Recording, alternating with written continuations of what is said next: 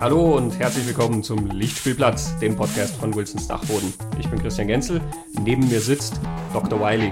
Hallo. Hallo Christoph. Hallo. Christoph Wiley eigentlich. Dr. Christoph Wiley. Entschuldigung, so viel Zeit muss Ja, sein. ja. Wir haben uns ja vorgenommen, heute mal vom Horror uns abzuwenden, nachdem wir uns letztes Mal durch äh, den dr- 13. Freitag gegruselt haben. ähm, und gucken uns heute an, wie gruselig die Wirklichkeit so ist. Eigentlich wie amüsant sie sein kann. Oder irgendwas dazwischen. Wir gucken uns drei Journalismus-Skandale an. Genau. beziehungsweise die Verfilmung dieser äh, Journalismusskandale oder äh, Filme, die mit diesen Geschichten arbeiten, diesen Ja. tatsächlichen Geschichten. Wir haben da drei Filme und somit halt auch drei Fälle auf dem Programm. Ähm, das ist der Film Stonk von Helmut Dietl über die gefälschten Hitler-Tagebücher. Das ist die Dokumentation Bad Boy Kummer von Miklos Gimesch. Ich bin mir nicht ganz sicher, ob ich ihn richtig ausspreche. Über gefälschte Star-Interviews, äh, die äh, um die Jahrtausendwende für Aufsehen gesorgt haben. Und äh, über den Film Shattered Glass von Billy Ray. Über eine ganz ähnliche Sache, wo gefälschte Artikel im Genau. äh, sehr renommierten Der New Äh, Republic. New Republic. genau. Genau, im, im, Magazin, gesellschaftliches, politisches Magazin. genau, also äh, Erschienen sind in den 90ern. Genau, auch das so um die Jahrtausendwende rum dann aufgeflogen Mhm. und verfilmt. Und das sind drei Filme, die ähm, sehr unterschiedliche Ansätze verfolgen. Das ist der eine sehr satirische äh, Ja. Herangehensweise, der, Eher grell. der andere sehr kleines, heruntergefahrenes äh, Indie-Drama. Ja. Und Bad Boy Kummer einfach als Dokumentation, Mhm. als Porträt des, naja, Protagonisten dieser ganzen Genau. Geschichten. Ja, bevor wir da jetzt ähm, ganz tief eintauchen in diese Filme, mal ganz kurz die Zusammenfassung, worum es da genau geht, für Genau. Leute, die die Filme nicht am Zeiger haben oder auch von den Fällen nichts gehört haben. Von den gefälschten Hitler-Tagebüchern hat man, glaube ich, Ja. ähm, in unserem Sprachraum sehr viel gehört oder zumindest mal das mitgekriegt, dass es das gegeben hat. Aber diese Geschichte mit dem New Republic ähm, ist natürlich eher in Amerika so eine große Bombe gewesen als hierzulande. Genau. Fang, fang vielleicht trotzdem du mal an äh, mit Bad Boy Kummer. Bad Boy Kummer, ja.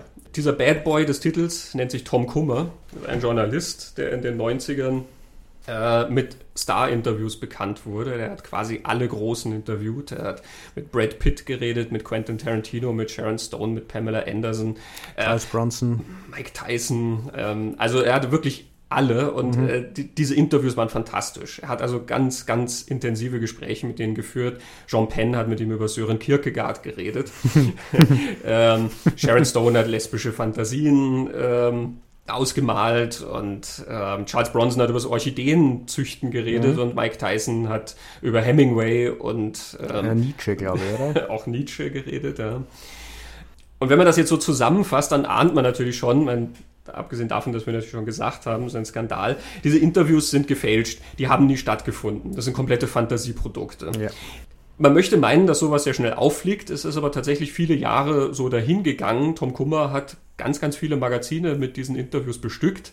Ähm, und in den Redaktionen dieser Magazine waren die auch alle sehr, sehr scharf auf diese Interviews, beziehungsweise die, die die Kummer-Interviews nicht hatten, wurden wütend, warum haben wir nicht so tolle Interviews mit den Stars? Ja, weil Kummer hat irgendwie so was Besonderes bei denen erwischt, bei den Stars. Kunststück möchte man jetzt sagen, wenn das erfunden ist. Dieser Dokumentarfilm äh, Bad Boy Kummer ist von einem von Kummers ehemaligen Chefredakteuren inszeniert, eben Miklos Gimes oder Miklos Gimes. Ich bin mir nicht ganz sicher. Der hatte also beruflich mit Kummer zu tun und ähm, porträtiert diesen Mensch. Er reist also da nach Los Angeles. Äh, Kummer arbeitet dort als Tennislehrer und hat den Journalismus so mehr oder weniger hinter sich gelassen ähm, und spricht mit Kummer. Und er führt auch verschiedene frühere Chefredakteure, Genau, Mitarbeiter. frühere Ja. Mitarbeiter und so weiter mit Kummer zusammen, ähm, die dann natürlich irgendwie Kummer konfrontieren mit Vorwürfen oder mit Fragen. Jeder will wissen, was ist da los, was hat Kummer gemacht. Und naja, Kummer zeigt sich sehr unbekummert, unbekümmert. Man merkt also, die Leute wollen was von ihm, was er nicht liefert. Und er ist der Ansicht, er hat genau das geliefert, was die Leute haben wollten. Ja, Genau. Shattered Glass ist da ganz ähnlich, obwohl die filmische Form ganz anders ist. Ja, genau. Ja, Shattered Glass ist ein, ein Indie-Drama, ein Spielfilmdrama von 2003. Das Shattered Glass ist ein doppeldeutiger Titel, das zerschlagene Glas. Es geht ja recht viel an Glas oder Porzellan kaputt in der ganzen Geschichte und die Hauptfigur heißt Stephen Glass, um die es geht. Und Stephen Glass hat eben in den 90ern für ein Magazin gearbeitet, das heißt The New Republic, und hat fantastische Artikel für die geschrieben. Er hat die Redaktionskonferenzen gerockt, war total beliebt bei allen und hat fantastische Geschichten und keiner gewusst, wo er diese Geschichten hernimmt und, und er kann auch noch toll schreiben.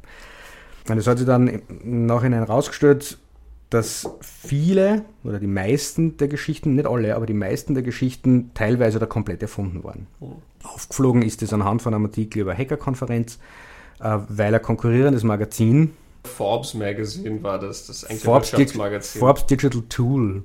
Ja, es war die Online-Version quasi von Forbes, aber Forbes ist ja ein Wirtschaftsmagazin. Okay.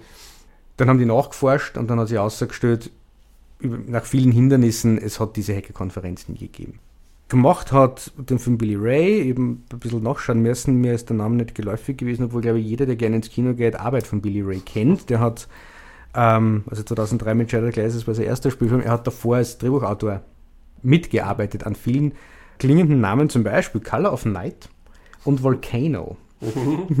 Volcano habe ich im Kino gesehen, mit In meinem Papa. Ja, genau. Ich habe Volcano auch im Kino gesehen, glaube ich. Call of Night haben wir natürlich nie gesehen damals. Das war ja. da haben wir den aber nur gelesen. Genau. Ähm, es wird aber besser. Er hat auch Flight Plan mitgeschrieben mit Jodie Foster. Er hat State of Play, eine andere sehr gute Journalismusgeschichte mitgeschrieben. Dann so ein kleines Indie-Ding namens The Hunger Games hat er mitgeschrieben. Und jetzt zuletzt Captain Phillips, wo es auch einige Oscar-Nominierungen gab. Ich weiß nicht, ob es fürs Drehbuch auch war oder so. Mittlerweile ist er bei Scorsese und DiCaprio angekommen, schreibt offensichtlich den neuen Film der beiden. Mhm. Und aktuell macht er, also er hat nach, nach Shattered Glass noch zwei Spielfilme gemacht, zwei Thriller, was ich gelesen habe, ich kenne beide nicht. Einer war mit Nicole Kidman sogar. Aktuell macht er Fernsehserie auf Amazon, The Last Tycoon, mhm. basierend auf dem Buch von F. Scott Fitzgerald, was ich schon wieder interessant finde, weil vielleicht schauen wir das sogar an, ich mag F. Scott Fitzgerald.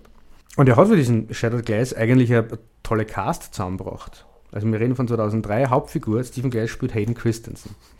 Der war damals ein veritabler Movie-Star, kommt man sagen, wird Anakin Skywalker gespielt in die ersten drei Episoden. Mittlerweile weiß man nicht genau, was er macht, aber damals war das ein großer Name. Ja, sagen wir mal, die Prequels haben seiner Karriere nicht gerade geholfen. Ich war auch schon in Diskussionen darüber verwickelt, ob Hayden Christensen überhaupt spielen kann oder nicht. Mhm. Und ich führe dann gern Shattered Glass eben ja. als Gegenbeispiel an, weil also meine Theorie ja die ist, dass das, was die da sagen müssen in den Prequels, ähm, da hätten auch Helen Mirren und ähm, ich weiß nicht, wer kommen müssen können, Ben Tommy Lee Jones. und äh, egal wer und sie wären alle genauso. der einzige Grund, warum Leute wie Liam Neeson oder, oder Samuel L. Jackson oder sowas da ungeschoren davonkommen, ist, dass die halt so ein, die bringen sowas mit, dass die sich halt einfach hinstellen können und sagen können, was wollen und das wirkt dann auf eine bestimmte Art und Weise souverän, ja, ob, mhm. obwohl das genauso Kappes ist wie das, was der junge Hayden Christensen da sagen muss. Aber gut, wir, wir schweifen ab. Ja. Also Shadow Glass hat Chloe Sevigny, es hat Melanie Linsky, es hat Peter Sarsgaard, er hat ähm, Steve Zahn, mhm. er hat Rosario Dawson. Also mhm. eine sehr hübsche, illustre Indie-Cast. Hank Azaria, genau, der Hank Charakterdarsteller, einer, den ja. man schon gesehen hat. Und es ist eigentlich äh, ein Kammerspiel, spielt großteils in Redaktionsräumen und Büros Mhm. Es geht um einen Dialog, es geht um die Schauspieler. Sehr viel beige, sehr viel entsättigte Farben. Es ist ein, es ist ein Drama. Ein und Drama. produziert aber von zwei Menschen, die sich Cruise und Wagner nennen. die in der Indie-Welt, äh, glaube ich, ja. auch schon so ein paar Sachen produziert haben. Ja. Ich erinnere mich da an irgendwas, wo die an einem Gebäude rumgeklettert sind.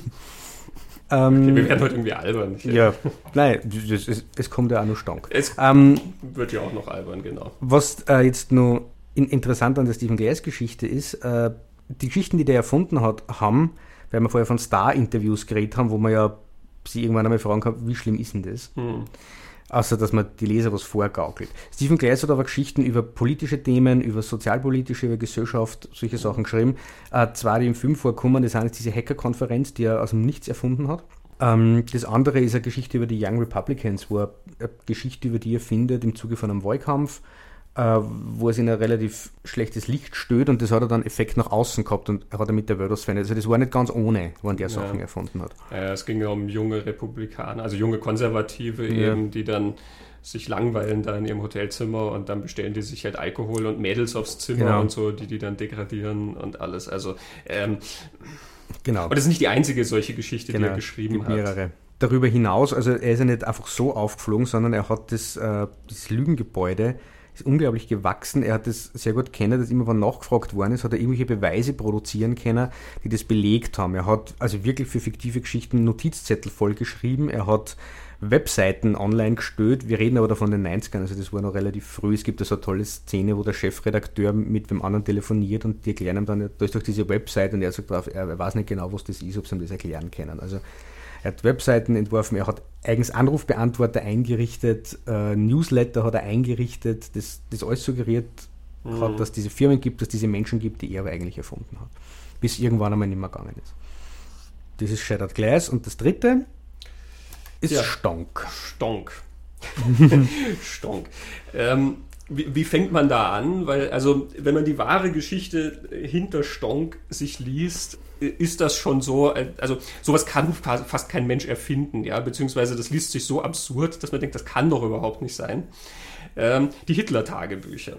Also in, in, in der tatsächlichen Welt, die ganz kurze Version ist, 1983 hat der Stern, eines von den großen deutschen politischen Magazinen, ja, das ist nicht so das ganz ernsthafte Magazin wie der Spiegel, aber es ist ein extrem verbreitetes mhm. politisches und gesellschaftliches Magazin. Die haben angefangen damit, die Hitler-Tagebücher abzudrucken. Im Editorial stand auch, ähm, Teile der Geschichte des Dritten Reiches müssen ab sofort neu geschrieben werden.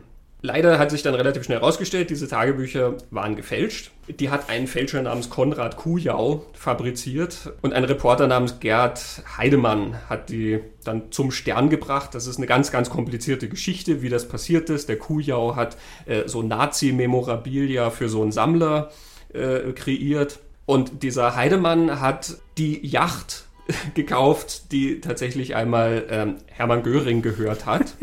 und weil er so viel Geld in diese Yacht gepulvert hat, ja, und sich da finanziell recht übernommen hat, hat er dann irgendwie versucht, diese Yacht wieder loszuwerden. Und irgendwie ist er dann in diese Sammlerszene gekommen, wo die Leute eben diese Andenken an die gute alte Nazi-Zeit äh, sich besorgen. Und so durch eine Verkettung äh, ist ihm dann dieses äh, Dokument in die Hand gekommen. Das, ah, das Tagebuch von Adolf Hitler. Aha, na, das ist ein, eine Sensation eben. Es, es, wurde dann sogar so eine, eine geheime äh, Gruppe gegründet, das grüne Gewölbe. Ja, weil ähm, diese, weil diese diese Aktion äh, an der Chefredakteur vom, an der Chefredaktion vom Stern vorbeigeschmuggelt werden sollte. Also das heißt, die Beschaffung der Tagebücher ähm, war dann so eine Geheimsache zwischen Leuten vom Stern und Heidemann und diesem Kujau. Und Kujau hat ja gesagt, na, also man muss, um quasi die Leute zu schützen, die da involviert sind, kann er ja keine Namen nennen von Quellen und so weiter. Aber er hat dann erzählt von so einem Flugzeug, was ähm, in der damaligen DDR, also quasi was dann später die DDR wurde, abgestürzt wurde, womit dann in Kisten sozusagen dieses Vermächtnis vom Führer transportiert werden sollte. Ja, und da sind diese Tagebücher gelistet. Am Anfang waren es 27 Tagebücher, bis zum Schluss sind das auf 62 angewachsen, weil Kujau aufgrund der Nachfrage halt immer weitere produziert hat. Ähm, der Stern hat insgesamt 9,3 Millionen D-Mark ausgegeben für diese Tagebücher. Und diverse Gutachten, die erstellt wurden hinsichtlich der Echtheit dieser Tagebücher, fielen positiv aus, weil sie mit Stücken verglichen wurden. Also die Tagebücher wurden mit Stücken verglichen, die auch aus der Feder von Kujau stammten. Ähm, Schriftstücke von Hitler waren also da auch schon irgendwann mal von Kujau in Umlauf gebracht worden. Ähm, und Kujau hat dann auch sogar Gutachten selber aufgesetzt von irgendwelchen Behörden aus der DDR, die natürlich auch nicht existierten, ja, die aber natürlich genauso diese Echtheit suggerieren sollten. So, äh, aus diesem ganzen Irrsinn, ich glaube, kann man nur eine Satire machen. Ja. Die kann man nicht als kleines Indie-Drama erzählen. Helmut Dietl hat sich Anfang der 90er dran gewagt. Helmut Dietl war zu dem Zeitpunkt mit Fernsehen bekannt. Er hat vor allen Dingen die Serien Monaco, Franz und Kir Royal gemacht. Mhm. Mit Kir Royal hat er sich ja schon mit Journalismus auseinandergesetzt. Mit der Schickimicki-Gesellschaft. Das sind so Themen, die immer wieder in seinem Werk dann mhm. aufgetaucht sind. Ja. Ein Mann, der mit sehr, sehr spitzer Feder und sehr suffisantem Humor gnadenlos alles durch den Kakao zieht, was da so hoch und heilig sein könnte. Royal ist ja teilweise mit Patrick Süßkind zusammengeschrieben, mhm. der dann auch später mit ihm Rossini, Rossini gemacht hat. Genau. Und Stonk war dann eben der erste Kinofilm. Götz George spielt den Journalisten, der in der Filmversion Hermann Villiers heißt. Uwe Ochsenknecht spielt den Fälscher, der heißt dann nicht Konrad Kujau, sondern der heißt Fritz Knobel. Ähm, Harald Junke ist dabei und Ulrich Mühe ist dabei und die Christiane Hörbiger ist dabei als äh, Tochter von Hermann Göring. Veronika Ferres. Veronika Ferres, die war damals noch nicht so bekannt, die ja. war hauptsächlich durch unser Lehrer Dr. Specht noch bekannt als dralle Sekretärin. Und sie zeigt hier, dass sie auch ähm, dralle Kunstmusen spielen kann. Mhm.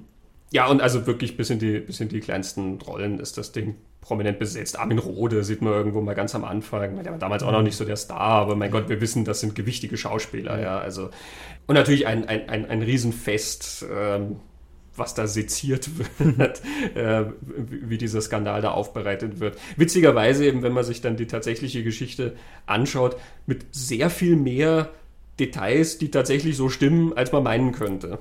Also ja. tatsächlich eben, also das mit dem grünen Gewölbe ist ja gar nicht im Film drin.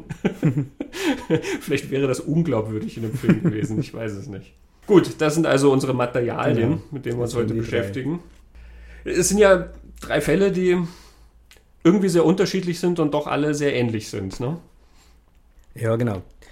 Ich glaube, man muss ja immer auseinanderhalten, aber wenn wir jetzt reden, das versuchen wir auch wieder ähnlich wie beim Steve Jobs. Äh, wir reden da über Filme und Filmfiguren, die manchmal gleich heißen wie die tatsächlichen Figuren. Also Kummer sowieso, es ist ein Doku, Stephen Glass ist mhm. Stephen Glass. Bei Stonk hast du gerade haben sie den Namen verändert. Dass uns nicht verschwimmt, was ist die wirkliche Geschichte dahinter und das, was erzählt uns der Film. Weil vor allem diese, diese drei Filme auf verschiedene Art und Weisen die verschiedenen Themen anschauen, mhm. um die es beim Journalismus geht. Und die Themen sind ja, es geht immer um eine Geschichte, Mhm. Es geht immer irgendwie um, um, die Psychologie von einem, der betrügt und lügt, mhm. die aber verschieden angangen wird. Und es geht immer um das nach außen. Wie wirkt es auf die Gesellschaft? Genau. Oder ähm, was hat auch die Gesellschaft damit zu tun? Genau. Und jeder von diesen Filmen fokussiert sich auf einen anderen, auf einen anderen Aspekt, finde ich, stärker als die anderen. Mhm. Vielleicht noch vorab, wenn wir über Psychologie eben reden, mhm. dass wir da ja, du hast schon gesagt, wir reden da über tatsächliche Menschen und über Filmfiguren und ja. so, ja.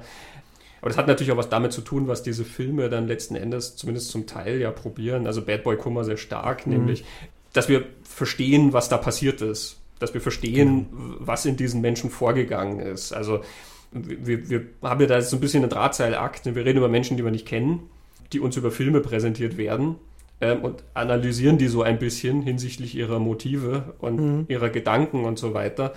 Und das ist natürlich einerseits so, man, man, muss da ein bisschen vorsichtig sein, glaube ich, in dem, was man da behauptet. Tom Kummer will dies und Stephen Glass hat auf jeden ja. Fall das gemacht oder so.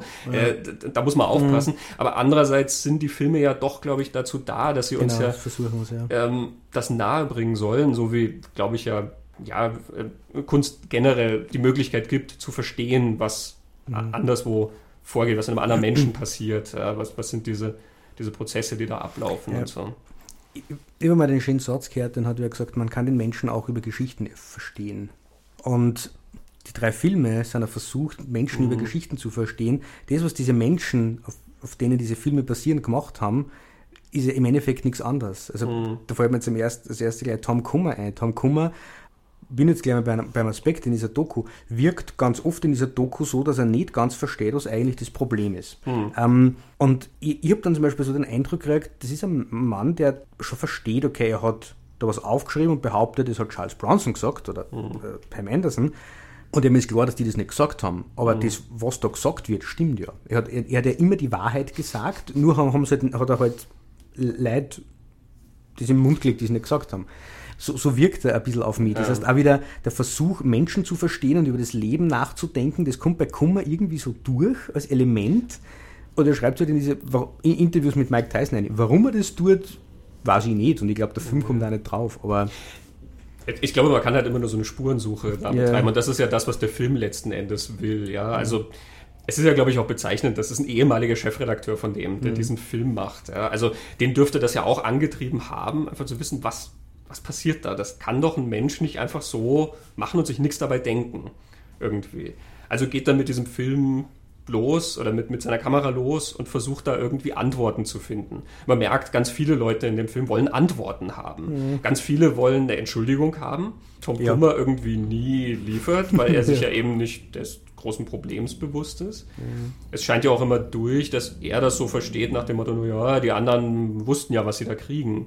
Genau. Und so, auch wenn es nie implizit gesagt wird, aber sozusagen, die, die sind ja zum Teil daran beteiligt. Ja. Und er behauptet das schon mal in einem Gespräch kommt das, das ist am Hotelgang irgendwo, so ein Zwiegespräch, wo, wo, dann quasi die Frage gestellt wird, dann kann man, ja, willst du jetzt behaupten, die haben gewusst, dass das nicht, und er hat gesagt, er ist immer davon ausgegangen, dass die gewusst haben, dass das nicht echt ist. Ja, ja, er ist davon ausgegangen, ja. aber eben, die, die anderen haben nie explizit gesagt, ja, genau. Tom, wir wissen, dass das genau, Interview genau, erfunden ist.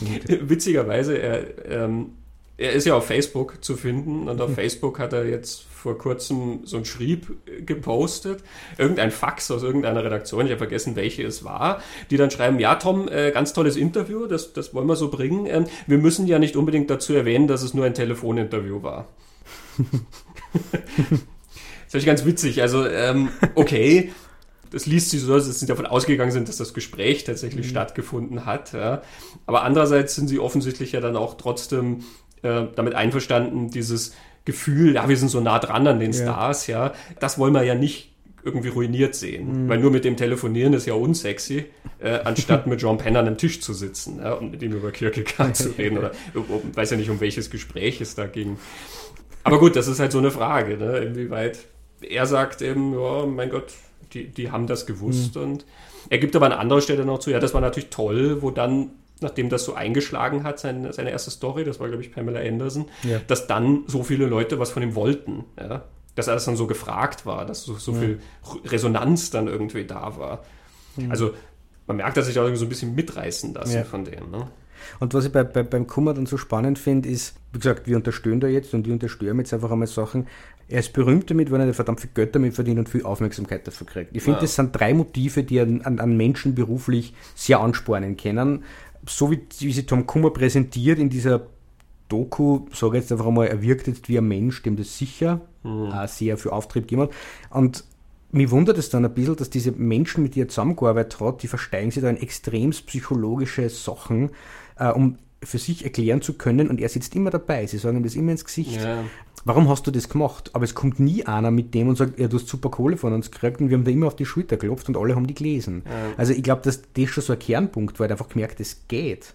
Also das ist der eine Aspekt. Der andere Aspekt ist, dass das Tom Kummer, wie er sich selber präsentiert und seine Interviews präsentiert, immer, er hängt immer dem Ganzen so was Philosophisches um. Also mhm. so, er erklärt er dann das, was er Pamela Anderson sagen lässt, ist ja nichts anderes wie das, was wir ohnehin mit Pamela Anderson tun. Das ist eine Hülle, eine Projektionsoberfläche wie jeder Star. Und er projiziert halt was anderes auf diese Stars drauf als alle anderen und ähm, lässt die das dann sagen, weil wir wollen das Herren von den Stars. Sie ja. spiegeln uns das zurück, was wir eigentlich gern von denen hätten. Wir hätten gern Champagne, weiß über Kierkegaard Bescheid und kann über die drei Formen der Langeweile, glaube ich, über das Redens, wo dann ja, am Ende die kreative Langeweile genau. und so. Und wir wollen von Charles Bronson auch irgendwie glauben können, dass er totaler sensibler Blumenzüchter ist. Mhm. Und das macht Tom Kummer durchwegs, dass er so tut, als war das irgendwie Kunst. Mhm. Kunstprojekt, versagt uns was übers Leben, es ist eine Philosophie dahinter. Also diese starke Diskrepanz zwischen dem, was keiner anspricht, aber so profan der Alltag ist, Kohle ja. und Ansehen und dieser künstlerische Philosophieaspekt, an, an dem sie sich halt mit Kummer die Zent ausbeißen, weil er von dem geht er halt nicht weg. Es ist ja interessant, in, dem, äh, in der Doku werden ja so Filme gezeigt, die er früher gemacht hat. Er hat ja so wie so Amateurvideos mhm. gemacht. Ja, der, der, kommt ja da irgendwie aus so einer Punk-Szene und du mhm. siehst ihn dann immer in, in, Videos, wie er quasi mit Feuer spielt. Das ist natürlich so ein herrliches mhm. Bild eigentlich für so eine, ja, eine Geschichte. die Berliner Mauer an. Zum Beispiel, ja, ja genau. Einfach das, das, Spiel mit dem Feuer, mein Gott, was, was sonst ist dieser mhm. Betrug, den er ja da letzten ja, Endes äh, abführt und so. Aber auch wenn du ihn dann siehst, er liest ja dann seine eigenen Interviews vor. Mhm. Es gibt mehrere Szenen und er liest dann aus diesem schönen Taschenbuch vor, das der DTV-Verlag publiziert hat, ja, als das noch quasi für bare Münze genommen mhm. würde. Die Interviews waren so beliebt, dass der DTV-Verlag tatsächlich äh, ein Buch, eine Sammlung rausgebracht hat mit seinen schönsten Interviews. Und wenn er da sitzt und das liest, dann merkst du, dass das für ihn irgendwie, das ist so eine Literatur, das ist wie, wie eine Dichterlesung oder so. Mhm. Der geht ja total auf da drin, wenn der das liest. Ja, das ist so total so dramatisch und, und so, er denkt es ja völlig rein und er erklärt dir dann auch immer, wie die Dinger gebaut sind. Mhm. Er erklärt dir dann immer irgendwie, ja, da setzt er jetzt mit dem Wort schon die und die Erwartungshaltung auf. Ja, und das löst sich dann da und da ein paar Absätze später ein und so, ja. Und da, ne, und dann zeigt er in seinem Apartment doch irgendwelche Bücher, wo er gesagt hat, ja, das hat er zu der Zeit gelesen. Also er hat ja alles, was ihn mhm. irgendwie interessiert hat, dann ja. immer auf diese Leute projiziert irgendwie. Ja. Also er hat gerade Nietzsche gelesen und macht halt jetzt was über Mike Tyson. Ne, das passt doch zusammen. Und er liest das über Angststörungen und interviewt Gwyneth Paltrow und lässt dann Gwyneth Paltrow über Angststörungen reden. Das Interessante ist ja, dass in dem künstlerischen Aspekt, wenn man den jetzt mal so durchgehen lässt, sage ich mhm. mal, ja, ähm, ist das ja ein sehr interessantes Spiel, was er mit ja. diesen Figuren macht. Wie du sagst, das sind so Hüllen, die gefüllt werden. Mhm. Ja. Und äh, ja, es geht darum, was man will von diesen Stars, aber es geht auch immer um so einen gewissen, sozusagen einen Bruch, der funktioniert. Dass Charles Bronson Orchideen züchtet, ist ja irgendwie witzig. Charles mhm. Bronson, ähm, der Mann mit dieser steinernen Mine, der sich durch 5000 Folgen Ein Mann sieht rot geballert hat. Ja. In der ersten ist das ja noch nachvollziehbar, warum der da zur Selbstjustiz greift. Aber also irgendwann zieht er ja durch die ganze Welt, ja, so wie Kane. Nur zieht er halt mit der Knarre im Gepäck durch die Welt und es ist einfach, also er stickt das Verbrechen im Keim und wartet ja regelrecht drauf, dass endlich noch einer aus dem Gebüsch hervorkommt, der da dann auch noch über einen Haufen ballern kann. Abgesehen im vorigen Leben war der Mann in Spiel mir das Lied vom Tod, äh, der mhm. mit der Mundharmonika, der die Rache gesucht hat. Also das ist ein Mensch, den verbindet man ja mit einer gewissen Art von Film und mit einer bestimmten Art von Geschichte. Mhm. Und dieses Bild, den dann beim Orchideenzüchten zu sehen, mhm. ist irgendwie witzig. Das ist, das ist so ein, so ein netter Bruch. Es ist aber einer, der, wie du sagst, der funktioniert. Mhm. Also, weil wir wollen das glauben, ja. Wir, wir, mhm. wir wollen nicht lesen, ah, der ist im wirklichen Leben auch total brutal oder so, sondern interessanter ist es zu lesen, ja, in Wirklichkeit ist das ein total sanfter Mensch. Oder in genau. Wirklichkeit hat der so, so Feingeist oder ja. was immer das dann sagt, wenn das, er Orchideen züchtet. Das würde seine, seinen Gewaltausbrüchen irgendwie eine, eine emotionale Fundierung, ein Fundament geben. Der, wenn man weiß, er spürt das total und denkt da darüber nach, ist er okay, wenn er sich durch 5000 Folgen im Mann sieht rotballert. wenn er einfach ein brutaler Schläger ist, ja. hat man vielleicht weniger Mitgefühl. Aber da ist, ist so ein Gespür merkbar für ein, also welche Brüche kann man ansetzen an solche Figuren? Und eben, es geht ihm ja nicht um Charles Bronson als Mensch, sondern immer um Charles Bronson oder den jeweils anderen Star als Figur, als popkulturelle genau. Ikone sozusagen, mhm. mit der er da irgendwas macht. Ja? Ja. Er hat ein irrsinniges Gespür damit, was kann man mit denen machen und was mhm. kann man nicht machen. Mhm. Sharon Stone redet über lesbische Fantasien. Die war damals gerade, dank Basic Instinct und mhm, sowas, ja. eine ganz heiße Nummer.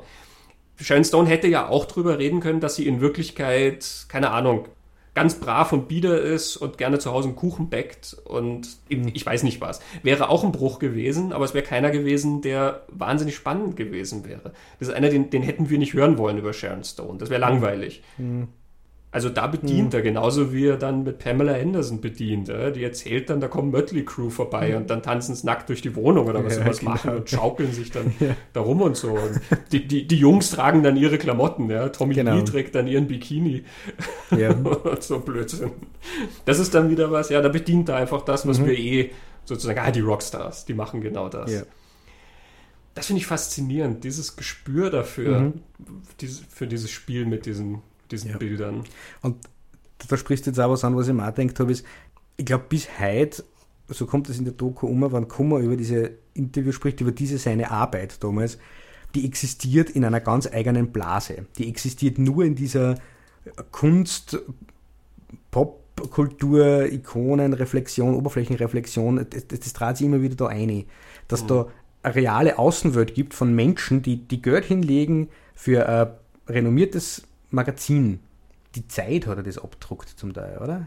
Ja, alte Spiegel also, ja, und ach, was weiß ähm, ich. Und das dann lesen und da profunde Information erwarten und, und so, das hat er nicht am Radar. Mhm. Und man kann jetzt natürlich darüber streiten, inwieweit ist relevant, was Mike Tyson oder Pam Anderson in, im Spiegel erzählt. Aber äh, ungeachtet dessen, das hat Kummer nicht am Radar, sondern mhm. er, er, bewegt sich da in, in seinem, er spült sich da mit, mit mit, mit Kunst und Popkultur und so und das macht er wirklich super, glaube ich. Also das, ist, das ist eine großartige Idee, die er da hat. Aber den Schritt sieht man ihn nicht machen oder hört man ihn auch nicht machen und man weiß nicht, ob er macht oder nicht. Interessant ist ein anderer Aspekt, es kommt irgendwann einmal vor, diese Zeitung, bei der er gearbeitet hat, da wird Christian Kracht erwähnt, mhm. der dort Praktikant war. Und Christian Kracht schreibt er mittlerweile Romane. Und Christian Kracht macht das ja auch, dass er echte Dinge hernimmt und die dann irgendwie verändert, reflektiert. Das, also er macht eigentlich das gleiche Spiel auf eine ganz andere Art und Weise. Er schreibt halt Romane, die so mysteriös sind. Und, und ich mir dann gefragt, Kracht nimmt es und setzt fiktional in einen Roman und ist einer der anerkannten deutschen Romanautoren mittlerweile. Zum Kummer kann er, glaube ich, das Gleiche machen und kommt das, was er da macht, er trotzdem machen. Mhm. Und ähm, lebt aber als Tennislehrer. Und ich verstehe nicht ganz, warum er nicht quasi diese, dieses Talent, diese Gabe, dieses, was er da ja kann, nicht einfach genau gleich weitergemacht hat, sondern sie nur hingeschüttet hat und gesagt hat, okay, habe ich erfunden und jetzt mache ich halt das gleiche nur weiter. Das, also da, da, da greife ich nicht ganz, warum er das er hat ja ein paar Bücher rausgebracht. Es gibt auch einen Roman irgendwie von ihm. Und er hat auch mittlerweile sowas, sowas wie Memoiren geschrieben. Blow Up mhm. nennt sich das. Ähm, ah ja, und der hat ein Gespräch mit dem Eisbär Knut. Das ist das Buch erschienen. genau, das war die Parodie dann mhm. sozusagen. Und er hat auch immer mal wieder dann so, so Einzelaufträge journalistische gekriegt. Wenn man sich das durchliest, auf Wikipedia ist da einiges gelistet. Mhm. Ähm, die können ja da manchmal sehr akribisch sein. Und da sind dann immer wieder so Fälle gelistet, wo er dann da und da einen Artikel geschrieben hat. Und das hat dann aber auch wieder zu Schwierigkeiten geführt, weil dann, keine Ahnung, ist die Hälfte von Wikipedia abgeschrieben gewesen oder irgendwie so. also, ja, ich weiß auch nicht, was, was da letzten Endes los ja. ist in, in diesem Ding. Also, man merkt schon, also irgendwo, irgendwo hapert es natürlich an dem. Also, so wie er das präsentiert, eben oder wie er es vielleicht versteht als Kunst irgendwie sowas, das, das ist nicht zu Ende gedacht, weil er sonst, wie du sagst, ja. weiter hätte machen können. Ne? Oder in, einem, in ein bisschen anderen Kontext setzen, ja. dann hätte das, wie es macht, top funktioniert. Und er lässt aber da, glaube ich, dass in dem Kontext funktioniert.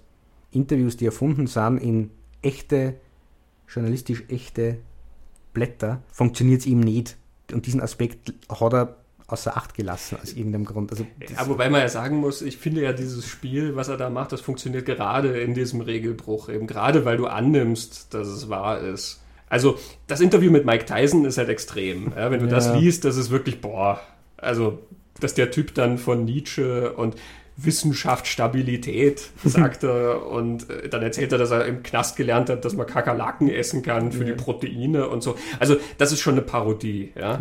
Aber die anderen Interviews, die er hat, man ertappt sich, wenn man das liest, ja selber da dabei, dass man sich denkt, ah, das ist cool, das passt, das ist, das ist gut und so. Mhm. Die, die, funktionieren gerade, weil man davon ausgeht, dass sie wahr sind. Wenn, du, wenn vor diese Interviews gedruckt wäre, dieses Interview ist frei erfunden, wären die Dinger tot langweilig. Das mit Mike Tyson wäre lustig.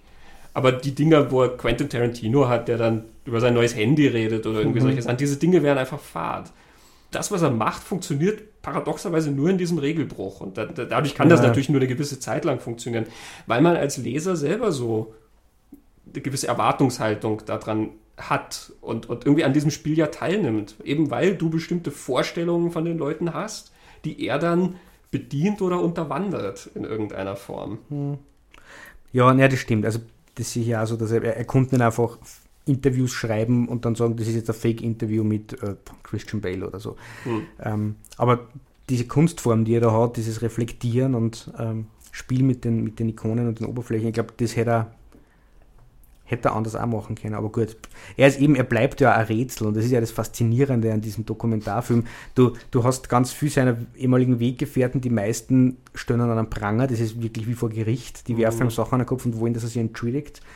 Äh, nur der Regisseur nicht, die, den interessiert das wirklich, aber keiner kriegt die Antworten. Sie rutschen ja, ja ab an diesem Tom Kummer und du weißt selber nicht, macht das absichtlich und lässt das auflaufen oder versteht er gar nicht, was die wollen von ihm oder glaubt er, ich habe sich eh schon dreimal erklärt und mhm. ihr habt das immer noch nicht verstanden. Es ist, er bleibt ein Rätsel. Es bleibt alles so ein bisschen, also jede These hat so mhm. ein bisschen Tragkraft, denke ich mal, in dem, ja. was du siehst in dem Film. Ja. Am Anfang siehst du ihn mit dieser anderen Journalistin da hocken, wo er ja über die Star-Interviews so ein bisschen abfällig ja. redet. Das ist ja alles Trash, was wir machen, was wir machen und so. Und sie wehrt sich so vehement dagegen, sozusagen gegen dieses Wir, ja. ja. Sie sagt, das, das, was du gemacht hast, ist ja was ganz anderes, als was ich mache. Du hast die Leute erfunden, während ich sie so langweilig darstelle, wie sie in Wirklichkeit sind. Mhm. ähm, da, da, merkst du ja auch das Problem sozusagen ähm, an dieser Art von Journalismus gewissermaßen. Ne? Ja. Aber da würdest du natürlich dann davon ausgehen, ja, für den ist das wirklich eins. Also dieses, ja. das ist Entertainment, was er ja. macht. Das hat nichts mit der Wirklichkeit zu tun. Genau, es ist eine gute Geschichte. Und dann kommen wieder diese anderen Segmente, wo die ihm irgendwas sagen und dieser eine, dieser eine Journalist oder Redakteur, der, der hat doch dann diese These, dass dieser Betrug so ungeheuerlich war, dass sozusagen der Verstand von Tom Kummer jetzt ausgesetzt hat und sich weigert, das in der vollen, im vollen Umfang ja, zu genau. akzeptieren, genau. sozusagen. Mhm. Also so eine Traumatheorie mhm. baut der da auf, ja, weil der total steil ist. so oft eben, wenn diese Leute dann mit ihm reden, sitzt er immer nur so da und lächelt so ein mhm. bisschen mhm. oder so. Er wirkt ja relativ entspannt, mhm. auch immer. Dann, dann weiß man nicht, ja, lässt mhm. er die jetzt einfach nur abblitzen? Amüsiert ihn das irgendwie, was er da vor allen Dingen das ist ja schon lange her. Das ist 2000 mhm. aufgeflogen und trotzdem kreisen wir immer noch darum. Ja.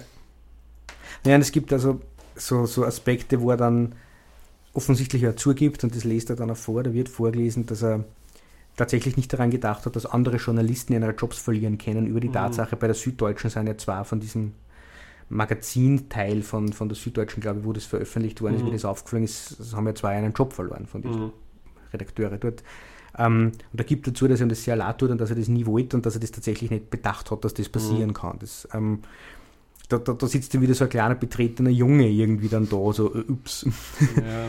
Aber es geht eben, für, für Komisch, glaube ich, eine gute Geschichte. Was ist eine gute Geschichte? Weil er sagt ja, wie du gesagt hast, das ist mit dem langweilig. Mhm. Äh, er, er, er sagt ja, das will ja keiner lesen. Die Leute wollen was anderes lesen. Die Leute ja. wollen eine gute Geschichte lesen. Und es ist irrelevant, ob die stimmt oder nicht. Und irgend zu einem anderen Zeitpunkt, und da ist jetzt auch wieder die Verbindung zum zweiten Film von uns, er sagt, die Leute wollen eine gute Geschichte lesen und es schaut kam und ändert an der Welt nichts, ob Charles Bronson oder Penn das jetzt gesagt haben oder nicht. Und es ist ja nicht so wie bei Shattered Glass, das erwähnt er ja sogar, mhm. wo ja der über Sozialthemen gelogen hat. Ja, genau. Ja. ja, ja, eben, weil letzten Endes ja das, was wir glauben über Tom Hanks und Quentin Tarantino und sonst was zu wissen, ist ja eh Fabrikation. Man hat so eine Art von Annäherung irgendwie. Du hast dann mhm. das Gefühl, ja, ich glaube, das ist so und so ein Mensch und sowas, aber wir wissen es eh nicht. Wir mhm. begegnen diesen Leuten nie und wir kriegen auch nur was Gefiltertes mit von denen und eigentlich repräsentieren sie aber was anderes. Sie sind dazu da, dass wir sie so mit allen möglichen Wünschen und, und mhm. Sehnsüchten und sonst was aufladen können, die sie für uns irgendwie befriedigen, ja? in vielerlei Hinsicht. Aber das ist halt das, was berühmte Leute sozusagen machen. Ja so sehr man dann sagt, ja, man möchte wissen, wie der als Mensch ist und so, aber eigentlich möchte man Bestätigungen zu bestimmten Sachen haben. Hm. Es ist gerade die Autobiografie von Bruce Springsteen erschienen. Ja. Und da redet er sehr viel über seine Depressivität, mhm. die er seit Mitte der 80er Jahre offensichtlich hat. Ich habe das Buch ja noch nicht gelesen, aber ich habe den Artikel in der Zeit drüber gelesen. Und der Artikel ist da recht interessant. Also er berät dann drüber, dass das, was Springsteen da tut für die Menschen, die Depressionen haben oder die Depressivität, an Depressivität mhm. leiden, ist es ein ganz, ganz wichtiges Buch, dass ein Mensch von seinem Status über das Thema so redet und so offen redet mhm. und so drüber redet, wie er damit umgeht. Er dürfte in der Autobiografie auch offen drüber schreiben, dass er seit 15 Jahren Antidepressiva nimmt und so weiter mhm. und so fort. Aber da ist wieder dieses Element drin, wenn es Springsteen hat und der nimmt die Tabletten, fühlen sich vielleicht ganz viele Menschen viel beruhigter, wenn sie das ja. auch haben und dann auch Tabletten nehmen wenn es der Nachbar auch hat und auch nimmt, dann äh, ist nicht so. Wenn Charles Bronson Orchideen züchtet und gerne in seinem Garten ist, man kann trotzdem ein harter Mann sein, ja. wenn man gerne im Garten ist. Also das hat Kummer, glaube ich, auch erkannt, dass die Stars eben, wir fühlen uns bestätigt und äh, wir sind ein Teil von denen. Mhm. Wenn ich von Kanye West das T-Shirt kaufe, habe ich einen Teil von ihm und bin ein bisschen so wie er. Ich stehe da irgendwie neben ihm. Oder wenn ich das Parfum von Paris Hilton trage. Ich glaube, die Parfum gemacht, ich weiß nicht. Die hat ganz viel. ähm, das ist unsere moderne Version von den heiligen Reliquien. Ne? Hm. Ist, früher gab es diese Sachen, das hat dann der Heilige gesagt, ja. so und so hat diese Tasse angefasst oder dieses Kleidungsstück getragen oder hm. sowas. Deswegen ist das mit irgendwas aufgeladen. Ja. Und so ein bisschen, heute ist es ist immer da ein bisschen, hat sich das ein bisschen verschoben, wofür manche hm. Leute stehen oder sowas. Aber trotzdem ist es dann der Drumstick von irgendwas. Ja, das, hat, das hat dann irgendwelche Qualitäten in irgendeiner mhm. Form. Wenn Berühmtheiten tatsächlich mal durchblicken lassen, wie es ihnen tatsächlich geht. Ich denke jetzt gerade zum Beispiel an diese ganze Britney Spears-Episode, mhm. wo sie diesen Zusammenbruch hatte. Ja. Das ist ja kein inszeniertes Ding gewesen, hast gemerkt. Also, das ist eine Person, ja. der es halt wirklich schlecht geht. Was mittlerweile ja einmal erklärt hat, dass alles äh, wirklich einfach also, ja, das, zusammenbrochen ist. Ja. Ähm, das wollte ja keiner hören.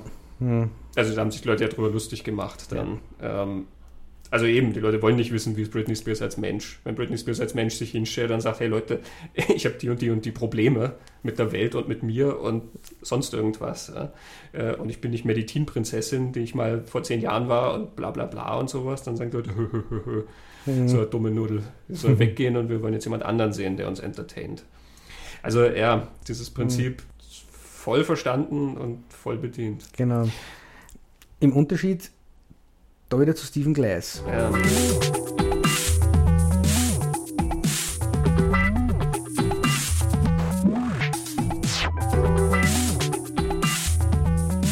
Beide haben verstanden, was eine gute Geschichte ist und dass Menschen gute Geschichten lesen wollen.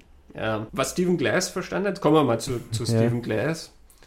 Da ist dieser Vanity Fair Artikel sehr interessant, mhm. der auf dem der Film auch basiert. Ja, genau. der, der, Artikel in Vanity Fair, der über diesen ganzen Skandal dann ging, trägt auch den Titel Shattered Glass. Mhm. Ich habe den hier, der ist von einem Buzz Bissinger geschrieben. Mhm recht langes, ausführliches Teil. Und wenn man sich das durchliest, merkt man auch, dass der Film extrem viele Details ähm, aufgreift aus diesem Artikel, inklusive dieser Frage, die er stellt, are you mad at me? Genau. ähm, hat er tatsächlich offenbar auch immer getan. Mhm. Und wirklich selbst Kleinigkeiten sind in den Film ein, eingewoben.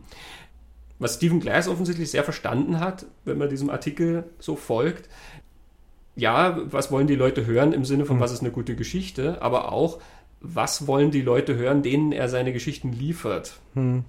Er hat offensichtlich die politischen Neigungen seiner Chefs sehr gut durchschaut und der Leute, mit denen er in einem System ja. war.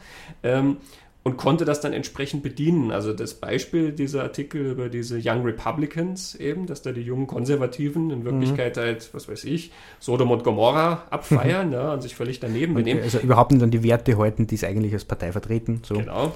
Mhm. Ähm, das passt natürlich einem Magazin, was sich sehr liberal und so ein bisschen als, als, ja, als bissiger Kommentator mhm. der, der, politischen Geschehnisse, aber eben auf liberaler Seite mhm. sozusagen äh, positioniert hat, denen passt das natürlich sehr gut ins Programm. Der Chefredakteur macht das ja nicht aus einem, aus einem bösen Willen raus oder so, ähm, aber er kriegt quasi was geliefert, was in diese Haltung passt, die er mit dem Magazin auch demonstrieren will. Nämlich, mhm. wir lassen uns nicht von dem blenden, ja. was da so und so fabriziert wird, quasi an, an Äußerlichkeiten sozusagen. Ja. Die stellen sich alle so sauber dar oder sowas und wir schauen ein bisschen hinter den Kulissen und mhm. zeigen, wie es ist. Und das muss man klar sagen, natürlich jeder Mensch hat diese, diese Einstellung. Mhm. Jeder Mensch hat diese gewissen Vorstellungen von der Wirklichkeit und sowas. Und offensichtlich konnte Stephen Glass sehr gut in diese Vorstellungen reinspielen. Er hat ja. das offensichtlich sehr gut aufschnappen können, eben, was ist das, worauf du anspringst. Genau, was brauchen die anderen eigentlich? Dass es ihnen gut ja. geht, dass sie sich wohlfühlen. Das finde ich macht Christensen in dem Film total gut und das ist, glaube ich, der Kernpunkt von dem, wie der Film diese Figur erzählt. Ja. Ähm, er zeigt eine Interaktion mit, mit den anderen in der Redaktion und was er für ein Mensch ist, wird dadurch gezeigt, wie er mit anderen umgeht. Also es ist eher so die äußere Psychologie, während er bei Tom Kummer geht es ein bisschen so um so eine innere Psychologie, das ist jetzt sehr Holzhammermäßig genannt, das alles. Aber Tom, Tom Kummer wollen sie in, in Kummer hinein und was bewegt denn innen drin. Ja. Und Stephen Glass sagen es da einfach, also da gibt es keine, keine Reflexion, die von seiner mhm. Seite irgendwie kommt oder Rückblick oder keine Ahnung, wo kommt der her, sondern wie geht er mit anderen um? Und er kann das total gut was brauchen die Menschen in dem Moment, dass es ihnen gut geht, dass alles in Ordnung ist, dass sie sich wohlfühlen und dann mhm. ist das immer ein Gefühl, das mit ihm verbunden ist, deswegen trauen ihm die auch. Und diese Frage, are you mad at me, immer wenn wer kommt und, und mhm. eine Frage stellt, die ihn, weiß ich nicht, kritisiert auf einen Fehler oder Unachtsamkeit hinweist, dann mit so einem betretenen Gesicht so, are you mad at me? Es ist ja schon präventiv, was ja, er macht. Also ist auch in dem Artikel erwähnt, dass alle Leute dann wirklich immer dieses Gefühl hatten, sie müssen ihn irgendwie beschützen, weil er ja. halt so, er kommt ja dazu, dass er sehr jung äh, genau. war. Er, als das aufflog, war er 25. Also mhm. ähm, wirklich einer dieser ganz, ganz jungen Stars in diesem Journalistenhimmel sozusagen. Und er dürfte dann wirklich so was sehr Schutzloses immer mhm. transportiert haben äh, für die Leute. Im Film ist ja auch sehr nett, diese gerade die Mädels im Büro, mhm. die sehr, sehr beschützend werden. Ja was ihn angeht. Und er zieht sich ja damit auch immer auf so eine persönliche Ebene, das finde ja. ich interessant. Ähm, und er am Anfang, sich als Opfer in einer Tour. Ja, ja, und am Anfang vom Film, ähm, der Film macht das ja recht perfide, denn der Film erzählte das ja erst einmal als Heldengeschichte. Mhm. Wenn du nichts über die Geschichte weißt, braucht das eine ganze Zeit lang, bis du schnallst in dem Film, was da abläuft. Ja. Weil der Film hat als Rahmenhandlung seine Ansprache an eine junge Klasse von College-Studenten, genau. die er als Star-Journalist äh, darin einweiht, wie geht so in der Welt zu von mhm. Journalismus, mhm. ja, und, und ach, er wird so richtig übersät mit, mit Lob und, und, und mhm. Bewunderung und so. Das sind lauter junge Mädels, die ihn alle bewundernd anblicken, vor allen Dingen die eine, da, mhm. da ist immer dann so ein, so ein Blickaustausch und so ein Lachen und so da, ja, also merkst, oh, das ist aufgeladen, das mhm. alles, ja. Ähm, und er erzählt im Voice-Over. Er ist dann auch noch der Erzähler dieser ja. eigenen Geschichte letzten Endes. Und dann erzählt er ganz am Anfang, es geht immer um den Menschen. Es geht immer um die ja. Menschen der Geschichte. Das ist das, wofür er sich interessiert. Die Menschen da drin. Und das ist witzig, weil nämlich A, äh, er so mit den Leuten interagiert. Mhm. Ähm, und B, weil er alles auf persönliche Ebene bringt. Mhm. Sobald einer sagt, ah, äh, gibt es in dem Hotel tatsächlich solche Minibars, das habe ich in einem mhm. Artikel gefunden, are you mad at me? Er zieht es mhm. auf eine persönliche Ebene runter. Da geht es ja nicht darum, ob jemand jetzt wütend auf ihn ist oder nicht, sondern einfach mhm. nur, wir müssen da was überprüfen. Und das greift ja dann so weit, dass zum Schluss seine Kollegen das auch auf dieser persönlichen Ebene sehen. Ja. Wenn er dann gefeuert wird, glauben alle, das hat was damit zu tun, dass der neue Chefredakteur die Leute absägt, die unter dem vorigen äh, ja. loyal gedient haben, ja. gewissermaßen, ja, weil er das alles so gesät hat. Mhm. Und er, er manipuliert die Leute ganz wunderbar, ohne dass sie es merken. Er, immer wenn er kritisiert wird, geht er doch zu anderen Mhm. Meistens sind es diese Mädels, Louise Veni und Melanie Linsky spielen jetzt auch, und kommt zuerst und ist tief traurig. Mhm. Ah, nein, jetzt geht ihm so schlecht, er ist jetzt fix und fertig und jetzt ist sicher, jetzt ist vorbei. Er wird jetzt seinen Job verlieren, er, man, er, und er ist wirklich selbst schuld.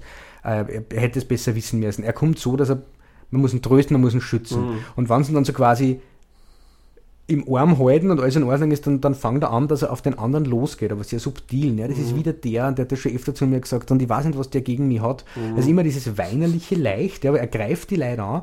Deswegen dauert es dann auch zum Schluss ganz, ganz lang, bis diese Kollegen wirklich glauben, dass ja. der alle angelogen hat. Und diese Redaktionskonferenzen führt er ja genauso auf. Er kommt und sagt, naja, er hat da eine kleine Geschichte und er weiß es nicht genau. Und ähm, soll er das wirklich erzählen? Ja, erzähl.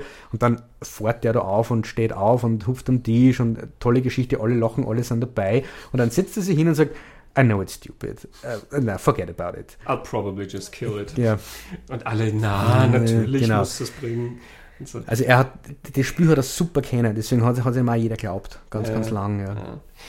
Ja, wahrscheinlich ist da aber auch, das, das, das verbindet ja halt mit Tom Kummer. Ich glaube einfach, dass die, also mit dem Aspekt von, von der Bad Boy Kummer Doku, dass diese Leute da immer diese Antwort haben wollen, die sie ja nicht kriegen. Weil das irgend so ein Grundprinzip verletzt. Es verletzt ja so ein Grundprinzip der journalistischen ja. Integrität irgendwie, dass du sowas machst. Ja? Und deswegen will auch bei Stephen Glass einfach auch niemand glauben, dass das mhm. alles so fabriziert ist. Sie glauben, dass die eine Geschichte nicht ganz sauber ist, dass er schlampig recherchiert hat, mhm. dass er, weiß nicht, irgendwelche Abkürzungen sozusagen genommen hat für eine tolle Geschichte, weil er unter Zeitdruck steht oder mhm. alles Mögliche, ja, mhm. glauben die Leute. Aber das alles von vorne bis hinten erfunden ist, nämlich alles restlos. Ja. Das widerspricht so diesem Grundprinzip des, des, Journalismus, des Ethos der Journalisten, mhm. dass das den Leuten nicht in den Kopf will. Und deswegen sitzen bei Bad Boy Kummer die Chefredakteure da und sagen, warum? Warum? Ja. Weil das macht doch kein Mensch, ja. der in dieser unserer Profession arbeitet. Und der gefährdet auch die Profession. Ja. Und das ist so ein anderer Aspekt, der, der dann wieder bei Bad Boy Kummer ganz stark kommt.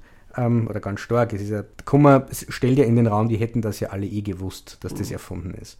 Das streut er so, dass das ein stilles Einvernehmen war, dass das war, er ist ja nicht der Einzige, der sowas macht. So. Und ähm, in Shattered Glass kommt es so nicht vor. Man, man, man sieht Saskat als Chefredakteur recht konsequent und das durchziehen und sagt, wir müssen den jetzt rausschmeißen, wir haben die Beweise, dass das erfunden ist.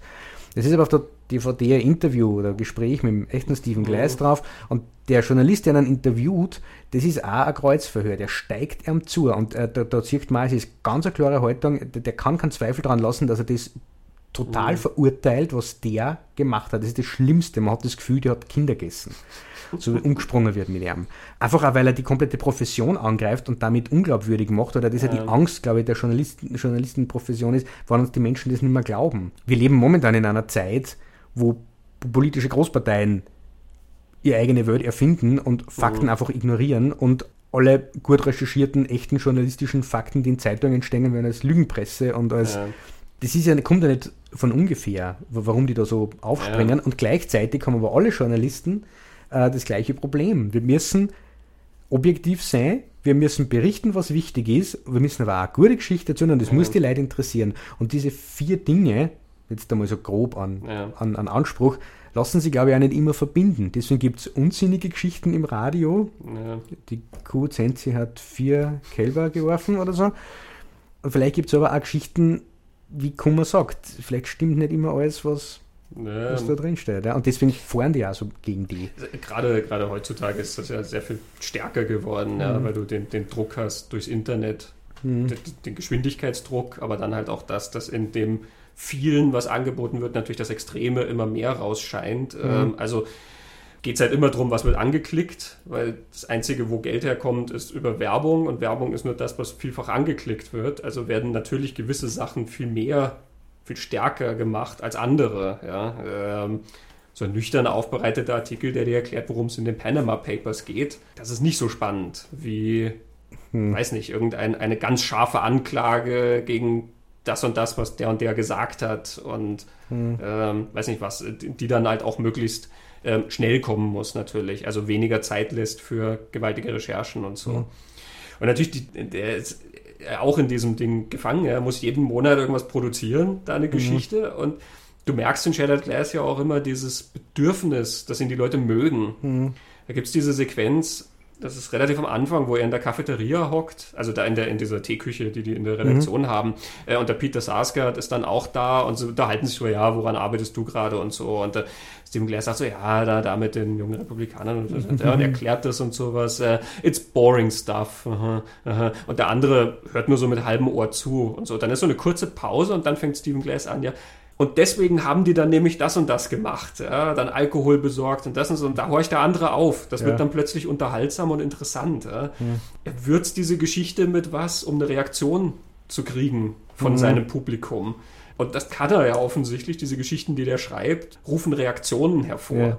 Das ist was, wo man sich, boah, er hat ja offensichtlich auch ein Talent dafür, sehr lebendig zu schreiben, diese ganzen Anekdoten, die er da erzählt sind offensichtlich extrem mhm. unterhaltsam. Ja, und, und ja, ich meine, das, das entschuldigt natürlich nicht das, mhm. was er da macht. Ja, also gerade wenn er dann über eben, wenn er Politiker durch den Dreck zieht, es gibt ja dann diesen einen, ich habe vergessen, wer das war, aber über den hat er doch dann auch irgendwelche sexuellen Sachen, ja. den, den hat er das unterstellt, ja. ja. irgendwie so zwei sexuelle Übergriffe oder sowas, die dann Senator in dem Artikel... oder so, oder war das so eine Geschichte? Ja, ja, ja, irgendwie genau. sowas, also was natürlich, das, das, das ist... Ähm, das ist Rufmord. Mhm. Ja. Das sind ja wirklich schädigende Sachen. Aber er hat irgendwie das immer gewusst, ja, wenn er das und das erzählt, da hören die Leute zu. Mhm.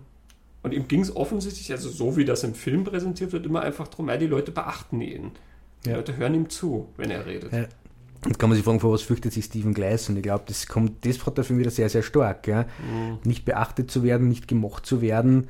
Ähm, vor dem hat er so große Angst, ja. alleine zu sein oder was auch immer da, da dazugehört, weiß man ja nicht, dass er dann alles Mögliche aus dem Hut zaubert und gar nicht davor mhm. zurückschreckt, wirklich nachhaltig problematische Sachen zu publizieren. Da ist man wieder dann das, ich glaube, bei Tom Kummer kann man immer ein bisschen drüber diskutieren, wie schlimm war denn das jetzt eigentlich? Du mhm. hast irgendwo doch ein Zitat mit, bei Kummer sind alle Gewinner. Wie geht das? Ja, das ist aus einem Artikel von der Zeit. Ähm, den ich ganz zufällig auch hier dabei habe. Ja, die Zeit hatte 2000 ähm, über diesen Kummerskandal geschrieben, über Nils Minkmar, der da geschrieben hat. Und der fasst das relativ gut zusammen, dieses Kummerprinzip. Er schreibt, bei Kummer hat jeder gewonnen. Die Stars bekamen schöne Titelgeschichten, wirkten intelligent und belesen. Die Magazine bewiesen ihre doppelte Kompetenz, populär und intelligent zu wirken, und den Lesern wurde zurückprojiziert, was sie sich schon immer heimlich gewünscht hatten dass es gute, moralisch und philosophisch redliche Gründe dafür gibt, sich für Stars zu interessieren, außer ihrem Erfolg und Aussehen. Kummers Welt ist eine bessere. Hm. Genau, deswegen glaube kann man bei Kummer ja immer drüber reden, was war der große Schaden von dem, für wen. Wir haben schon ja. erwähnt, es hat natürlich heftigen Schaden gegeben, wenn Leute einen Job verlieren.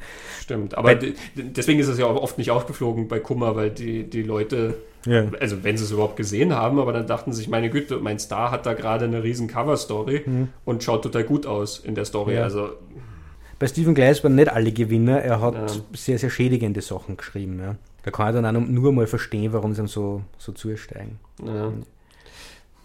Es ist witzig, weil auch er, glaube ich, schon ein Gespür dafür hat. Ich meine, wie ich ja vorher gesagt habe, er kann, glaube ich, so die, das lesen, was die Leute um ihn rum brauchen. Also eben, was will sein Chefredakteur gerne mhm. hören oder so? Äh, was sind so die politischen Vorstellungen, die er bedienen soll oder so? Um das Leser. Zu, zu, würzen und so. Ja, ja es, es ging ihm aber, glaube ich, mehr um dieses um den Prozess. In dem Vanity Fair Artikel wird dann auch noch ein bisschen erklärt, dass er, weil er selber ja als Faktenprüfer auch dort gearbeitet hat, hatte er das Vertrauen der ganzen Faktenprüfer und er kannte den Prozess und wusste, wie er quasi seine Sachen mhm. durch dieses Fact-Checking durchschmuggeln könnte.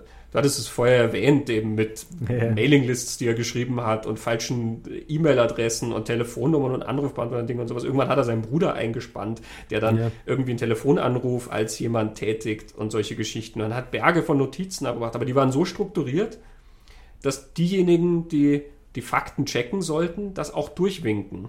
Er hat sogar, das steht in dem Vanity Fair Artikel, er hat ein paar falsche Fehler eingebaut, damit diese Faktenprüfer darüber stolpern und dann das Gefühl kriegen, sie machen ihren Job. Mhm. Er hat sie sozusagen nicht zu perfekt gemacht, weil ja, das wäre auffällig gewesen. Er hat nicht das gegeben, was also, brauchen. Ich, er hat das, in, in dem ja. Sinne, ich glaube, Leser ist da so ein abstraktes Konzept, was gar nicht okay. existiert hat, sondern ich glaube, es geht wirklich um die konkreten Leute, mit denen er da mhm. gearbeitet hat. Mhm. Und da natürlich bedient er dann in den Geschichten auch gewisse Sachen, die auch dann als Leser, die man dann irgendwie so die, die, was Gewisses bestätigen sozusagen, was man mhm. glaubt zu wissen. Die Hacker-Konferenz ist ein gutes Beispiel mhm. dafür. Irgendwie hat man da gehört, erstens mal gibt es junge Hacker, mhm. ja, die sind dann Teenager und so, deswegen ist in diesem Artikel dann auch der junge Hacker, um den es geht, 15 und wird von der Mutter begleitet ja.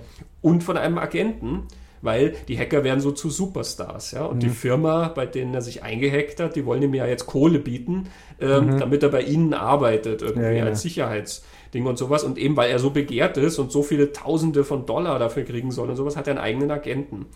Und das bestätigt ja auch irgendwie sowas, ne? Was, was ja, und er war am Puls der Zeit. Gleichzeitig hat er einen Chefredakteur, der nicht weiß, was eine Website ist. Wir reden da von den 90er Jahren, wo er das gemacht hat. Ja, er wusste, was eine Website ist, aber halt nicht ja, exakt. Ja, ja. Das ist schon okay, das schaut ein bisschen fishy aus, aber es war so diese Umbruchzeit. Ja. Und da ist ja das auch in der Luft gelegen. Die Hacker, man weiß nicht genau, was die machen, Computer, was geht da alles mit Internet, was haben wir da für Möglichkeiten und so weiter. Ähm, da hat er auch ein Thema aufgegriffen, bei, bei dem er genug erfinden kann, das geht trotzdem nur durch, weil es einfach nicht so ist wie heute, eh jeder weiß, wie man das alles macht. Ja, leider hat dann halt auch eben gerade diese, diese Recherchearbeit vom Forbes Online. Magazin dann hergezeigt, dass wirklich keine einzige Person, die da erwähnt genau. ist, diese Firma, von der da die Rede ist, mhm. nichts davon hat existiert. Es gibt ja diese herrliche Sequenz eben, wo Steve Zahn und Rosario Dawson das dann alles überprüfen und dann listen sie alles auf, was sie nicht gefunden haben aus dem Artikel. Ja? Mhm. Duked My Chronics und George Sims und mhm. die und die mhm. Person und der und der. Und dann irgend so eine, irgendein Gesetz, was erwähnt wird. Ah, nie. Und Stimmt, irgendein Committee, ja, ja. nie und sowas. Und er sagt, es gibt eine Sache in dem Artikel, die scheinen wir bestätigen zu können. Aha, was denn? Es scheint einen Staat namens Nevada zu geben. ich, ich, das ist total witzig, aber ich glaube, es, es, es ist also ein mhm. schönes, schönes Zeichen dafür, wie diese Artikel und diese Geschichten ebenso wie bei Tom mhm. Kummer einfach eine komplette Wirklichkeit neu erfinden. Mhm. Die spielen einfach in einer anderen Welt. Ja. Das ist einfach eine, eine andere Wirklichkeit, die da ja. gebaut wird. Und das macht der Film ja wiederum dann eben durch diese Ansprache an die College-Studenten, mhm. die ja dann gar nicht stattfindet. Ganz genau. zum Schluss siehst du, er steht in einem leeren Raum. Genau. Und natürlich, der stellt sich ja nicht absichtlich in einen leeren Raum. Es ist sinnbildlich dafür, dass das halt mhm. alles nur Schall und Rauch war. Mhm. Ja. Mhm. Aber er, der Film arbeitet mit Flashbacks zu den Szenen, die er erzählt, die natürlich ja nie stattgefunden genau. haben. Also, die sich dann er, verändern, wann sie draufkommen und er sagt, in Wirklichkeit war es so. Ja, eigentlich saß man da ja. und so. Ne? Also der Film nimmt an diesem Wirklichkeitsschaffen irgendwie so herrlich teil, ja? Mhm. dass er diese, diese Sachen so untermauert und das wirkt dann natürlich noch viel mitreißender, wenn dann wirklich dieser picklige Junge da mit seinem Agenten hockt und dann fordert, ja, er will als Bezahlung das erste, die erste Ausgabe vom X-Men-Comic haben.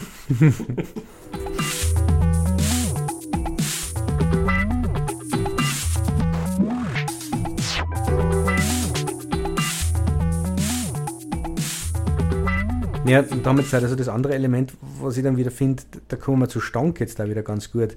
Ich glaube, ein Grund, warum auch Kummer und Gleis so massiv von den Berufskollegen angegriffen worden sind, ist, weil sie ja sagen, dass ein System nicht wasserdicht ist. Mhm. Äh, und Gerhard Gleis zeigte diesen Redaktionsalltag und sagte ja, wie kommen diese Geschichten von der Idee über das Fact-Checking und über Schreiben und werden dann überprüfen, wie kommen uns durch die Redaktionskonferenz überhaupt in das Magazin. Und was muss man tun, damit es trotzdem durchrutscht, ohne dass irgendwer merkt. Und bei den Hitler-Tagebüchern und beim Stern, du hast es ja eh schon erwähnt, aber da haben wir das dann massiv, wo das ja quer durch alle Sterngremien und, und Etagen gerutscht ist, weil alle so begeistert waren. Also sehr schön die Szene, wo Junke, Mühe und George das erste Tagebuch öffnen und das Siegel brechen müssen. Mit zittrigen Händen. Ja, ne? genau. Darum weht einen so der, der eisige Hauch der Geschichte. ähm, ja, Stonk zeigt das ja sehr schön. Also Stonk natürlich ist eine komplett anderes erzählte Geschichte, genau. aber die zeigt, finde ich, dieses System. So wenn ja. wir bei Shattered Glass von diesem Fact-Checking mhm. und sowas reden, Stonk zeigt sehr schön, wie dieses System sozusagen komplett umkippt, wenn jeder daran glauben will. Es war einer der Sternchefs, Thomas Walde, der dann auch wirklich gesagt hat, wir wollten, dass es echt ist. Mhm. Das ist eine Zusammenfassung dieses ganzen ja. Skandals. Man kriegt das im Film dann so schön mit, weil egal was auftaucht, es wird sozusagen eine Erklärung dafür gefunden. Ja? Also da, da, sind dann die Buchstaben FH auf dem Tagebuch drauf. ja?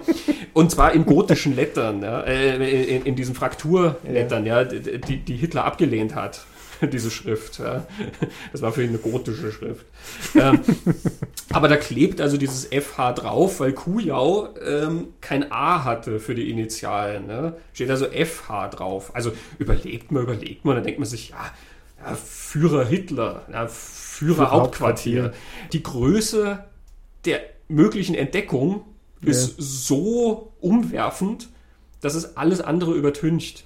Hm. Alles, was an, an, an Skepsis da ist. Das wird bei den anderen auch oft der Fall gewesen sein. Ja? Man denkt sich, ja, ist jetzt komisch, dass der über Kierkegaard redet, aber warum nicht? Wissen wir ja nicht. Ja? Mhm.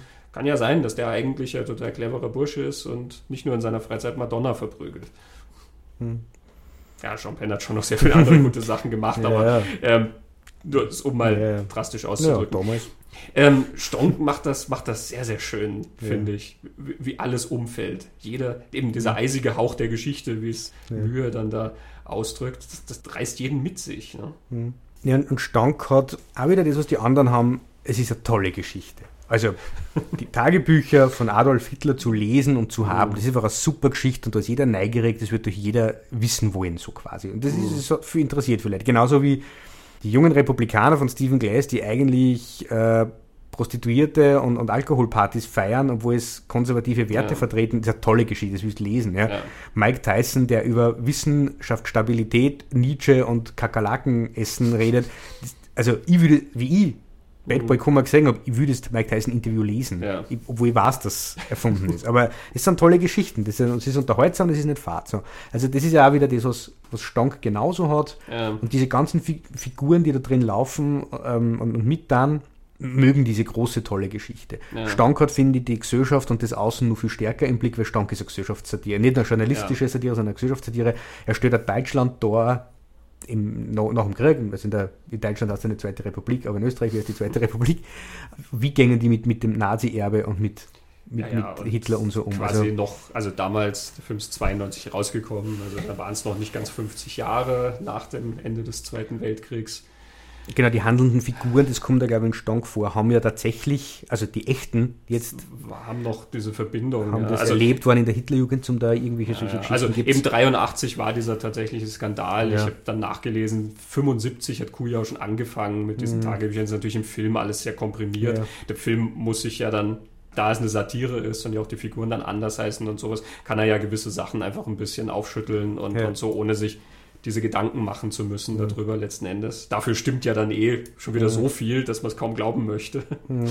Genau, ähm, es zeigt ja so eine, zu dem Zeitpunkt so, so ein Deutschland, was immer noch unter dieser Faszination vom Führer geherrscht wird sozusagen. Ja? D dieser Typ ist seit 40 Jahren tot zu dem Zeitpunkt, nicht mhm. ganz, aber das ist alles sozusagen beerdigt und so und trotzdem, diese Faszination ist ja, ist ja nie endend. Wir wissen ja mhm. jetzt auch, dass das endet ja auch nicht. Also ja. die Faszination ist immer noch da. Mein Kampf ist in der editierten mhm. Version jetzt in die Bestsellerlisten gekommen. Ja. Ja. Vielleicht ändert sie ja das, was faszinierend ist, aber es stimmt, ja. Das ist Stonk suggeriert ja immer so ein bisschen diese, diese Sehnsucht nach dieser großen Figur, ja, mhm. die da quasi kommt. Stonk hat ja dann auch noch diese ganzen Altnazis da drin, genau. eben die, die das irgendwie so miterlebt haben. Hat ja auch diesen einen, diesen älteren Herrn, der, der als Experte da immer irgendwie mhm. auftritt, der ja immer nur sagt, ja, wussten Sie das nicht? Ja. Der ja dann dieses Gemälde, was Hitler von Eva Braun, Braun gemalt haben soll, was natürlich Kujau fabriziert hat, der dann da steht und sein Gutachten, sein fachmännisches ausspricht, aller echtester Hitler. Mhm. Und so, ja, Hitler hat da oft gemalt am Berghof. Wussten Sie das nicht? Ja. ähm, zum Schluss dreht er natürlich sein Fähnchen, ja, na, der ja. Führer hat nie Tagebuch geschrieben. Wussten Sie das nicht? Mhm. Das fängt er ja sehr schön ein, finde ich. Ne? Dieses, dieses, ah, das, das kennen wir uns natürlich aus in, in, in mhm. diesem ja. Das, das, hat auch so eine Wichtigkeit. Dass dieser Person war der Mensch, der größer als wir alle und vielleicht sogar so irgendwie mit Gott in Berührung, so dieses Pharaonenhafte. So, so hat ja Hitler, das wissen wir alle, Hitler hat sich so inszeniert und die ganze Nazi-Propaganda hat den Führer so inszeniert und da ja, hast Figuren drin, die das wahrscheinlich nun tatsächlich mitgekriegt haben und sie vielleicht nicht ganz lösen können davon und dann stellvertretend ein Land, das ja bevölkert ist von Menschen, also in die 80er Jahre war nicht ganz vielleicht da, die das mitgekriegt haben damals, unweigerlich. Ja. ja. Ähm, also Stank geht sehr stark auf diese Ebene, was er die, die anderen beiden Filme zum Beispiel nicht tun. Ja. Was halt drinnen ist, ist, wie, wie versagt das journalistische System völlig vor dem und äh, diese, diese tolle Geschichte, die man einfach glauben möchte. Das ist einfach großartig. Also es geht ja Bestank dann so weit, dass dann, das, das finde ich auch so steil, wo die am Klo sitzen und er kriegt den Pokal mit der Asche von Eva und Adolf und so und dann machen es doch auf und dann die braunen Flecken sind natürlich von ihm und das blaue oder was immer, das ist die Eva und so. Also der wird schon ziemlich makaber, aber es... und es, sie schnupfen dann genau. etwas von dem Ding. Ich glaube, das hat nicht tatsächlich stattgefunden. Ich glaube auch nicht. Das ist dann der satirische Überbau ja. dazu. Ähm, aber ja. ja. Ähm, was gezeigt wird, ist ja auch eben so ein Land, was immer noch das sozusagen so annimmt, diese Geschichte der Größe. Ja. Ja. Gerade wenn dann das, die Tagebücher geöffnet werden und dann stehen da so Banalitäten drin. Ja. Erzählt dann von Mundgeruch und so. Und das sind alle total fasziniert. Ja. Hitler so ganz so menschlich. Später sagen sie dann alles sehr unappetitlicher Dreck was mhm. da drin steht, ja, wenn sie sich dann alle loslösen wollen von der mhm. Geschichte. Aber in Wahrheit waren sie ja dann alle unglaublich fasziniert. Wenn dir sonst jemand sowas erzählt, ist das, das willst du ja nicht hören. Mhm. Aber in dem Fall, das ist irgendwie, zu, zu dieser Figur kannst du ja alles erzählen, fast. Also Adolf Hitler ist äh, der größte Verbrecher der Weltgeschichte mhm. und ähm, also wir haben einige von denen. ähm, und es ist so viel an Mythen, die, da, die das umrankt, alles. Äh, seine Person und, mhm. und, das ganze Dritte Reich und so weiter, dass du ja unglaublich dafür erzählen kannst. Mein Gott, es gibt Leute, die glauben, er ist dann mit dem U-Boot abgedampft und sitzt in Neuschwabenland, irgendwo in der mhm. Antarktis, wo er dann Frosten... Glaubst du das nicht? ich habe darüber gelesen, wussten ja. Sie das nicht? also über, diesen, über diese ja. Figur kannst du so ziemlich alles erzählen, ja. Mhm. Und du findest dann Leute, die das total faszinierend finden. Und da mhm. muss dann irgendwie sowas erreicht worden sein, ja, was alle mitgerissen mhm. hat. Der Stern hatte damals dieses Gutachten nicht abgewartet vom BKA. Es gab gewisse Gutachten, die das dann bestätigt haben, dass das echt ist, weil die das halt mit anderen Schriftstücken verglichen haben, die eben auch von Kujau standen. ähm, aber das Gutachten vom BKA stand noch aus und trotzdem hat der Stern angefangen, das abzudrucken und ja eben getönt. Die Geschichte des Dritten Reiches muss teilweise umgeschrieben werden. Und dann erst kam das Gutachten vom BKA zurück, wo dann gesagt wurde, ja, also das Papier zeigt halt gewisse, ich glaube, Bleichungsmittel oder sowas, also so Aufheller, ja, die dann erst stimmt, ja. ab dem und dem Jahr verwendet wurden mhm. und auch die Bindung zum Beispiel, mhm. da ist eine Färbe, ein Färbemittel drin, was erst dann, dann verwendet wurde und so. Und in, in Stonk ist das doch so geil, wo dann zum Schluss Götz George, der sowieso den ganzen Film über, also wie irre mit einem irren Blick rumläuft und ja immer vom Knüller redet ja, und, und fast saliviert, wenn er vom Knüller redet. Und dann wird er damit konfrontiert, ja, dass das, das ist nach 1945 quasi gemacht worden. Also Knüller. Das kann nur eins bedeuten. Der Führer lebt. Das ist ja ein Knüller. Das ist die Sensation. so, oder jenseits von Gut und Böse ist vorher bei der Pressekonferenz sitzt er da, die übrigens auch stattgefunden hat. Ja. Ja, Heidemann hat so posiert mit dem mhm. Buch dann, weil er sich so mitreißen ließ von dieser Euphorie. Bei Helmut Dietl wird ja dann dieses Victory-Zeichen und das Buch, was er hält, irgendwann schaut er selber aus wie Hitler. Ja, genau. Ding. So wie alle bei ihm irgendwann wie Hitler ausschauen. Uwe Ochsenknecht malt sich dann wenig subtil, hat dann die Tinte irgendwann mhm. auf, auf der Oberlippe wie das mhm. Bärtchen. Ja. Mhm. Das ist also ein Aspekt, wo halt natürlich Stank weit über das hinausgeht, reiner Journalismusskandal, im Gegensatz zu den anderen beiden Filmen. Es geht einmal um Auseinandersetzung mit dem Nationalsozialismus und wie wirkt er auf die Menschen. Ja. Bei Götz-George ist ja schon jenseitig, wann der Film anfängt und kippt nur weiter um, aber auch, dass er halt da die Yacht von Göring und er hat dann auch da diesen Bademantel vom, vom Reichsmarschall, sagt er da, und, und, und ähm, er kippt ja immer mehr in, in dieses, diese Größenfantasien und diesen Größenwahn, den ja die, die, die Nazis gehabt haben, mit ein. Also das ist, was auf das Titel hin will, so mhm. quasi, wenn man sich jetzt viel mit denen beschäftigt, kippt man genauso eine. Also das ist so ein, aber ich glaube, ich will damit nicht sagen, man soll sich nicht damit beschäftigen, sondern. Wie diese schwarze Masse, oder? Die, die einen dann böse macht. Bei, bei Akt X. Bei Akt X, ja.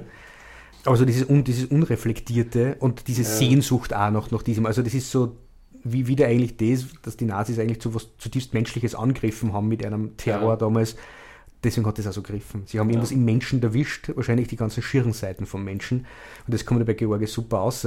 Christiane Hörbinger verprügelt, weil es Orangenmarmelade zum Frühstück Bitte gibt. Bitte Orangenmarmelade. Ja, also ich kann mit keiner Frau zusammen sein, die mir nicht gehorcht. Ja. Auf das will er dann auch noch hin. Ja. ja. Und auch, dass der spielt ja der Kuhjau, Ochsenknecht spielt den ja eh eigentlich wie ein Kasperl, der einen riesen Spaß hat mit dem, aber selbst der muss sich dann so in diesen, er sagt doch irgendwann einmal, er weiß besser, wie es im Führer geht, als der Führer selbst. Oder er beherrscht die Handschrift des Führers ja. mittlerweile besser als seine eigene. Ja, so, ja, genau. Also der kippt er dann auch schon um und, ja. ähm, also, und es geht immer um dieses ganze Land und, und Umgang ja. mit dem. Also da, da geht er weit über das hinaus als, als nur Journalismusgeschichte. Ich glaube, da ist Sehnsucht auch ein, ein gutes mhm. Wort, ähm, was du sagst. Und ich glaube, Sehnsucht betrifft dann wirklich alle drei, diese Geschichten, mhm. die wir da haben. Ne? Also bedienen alle auf irgendeine Weise eine Sehnsucht irgendwie und können deswegen mhm. so weit kommen, bis sie dann auffliegen. Und die Filme haben, handeln dann alle ja auch irgendwie so ein bisschen von dieser Sehnsucht. Ja? Ich glaube, Bad Boy Kummer handelt wirklich von dieser Sehnsucht zu verstehen, was da passiert ist. Was hat sich der Mensch dabei gedacht? Ja? Und die Geschichten handeln von der Sehnsucht, was wollen wir von unseren Stars? Ja.